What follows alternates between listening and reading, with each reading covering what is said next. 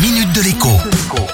Bonjour à tous. Depuis une bonne semaine, tous les médias sans exception se mettent à parler du super-éthanol ou E85 pour expliquer comment s'équiper, pour savoir si c'est un bon plan, pour répondre aux questions que se posent les futurs utilisateurs. Si vous m'écoutez régulièrement, vous savez que j'en ai déjà beaucoup parlé. Surtout, je roule à l'éthanol depuis bientôt 10 ans. J'ai parcouru au moins 150 000 km avec et j'en ai mis dans le réservoir de tas de voitures différentes. J'en ai aussi beaucoup parlé avec des installateurs de boîtiers homologués comme avec des tas de mécanos. Autant vous dire que je connais très bien le sujet. Bêtise numéro 1 mélanger les carburants moitié éthanol, moitié essence ne serait pas une bonne idée. Pourquoi? Eh bien parce qu'en cas d'accident, votre assurance pourrait refuser la prise en charge, ou bien encore parce que c'est illégal.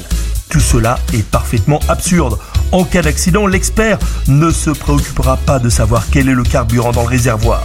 En cas de panne mécanique, même assuré tout risque, l'assurance n'interviendra pas. Et non, le mélange de carburant n'a absolument rien d'illégal. Fake news.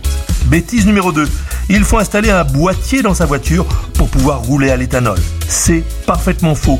Dans toutes les voitures, l'injection électronique s'adapte à un mélange essence-éthanol, 30-70 ou 50-50%. Il faut simplement essayer. Certaines voitures acceptent même du 100% éthanol sans boîtier et sans reprogrammation. Simplement en hiver, le démarrage est plus difficile. En résumé, pour faire de petites économies tout de suite, le mélange essence-éthanol, c'est parfait. Et pour une solution durable, alors le boîtier de préférence homologué, c'est évidemment idéal. N'oubliez pas, dans certaines régions, l'installation du boîtier homologué est subventionnée, parfois jusqu'à 50%. À demain.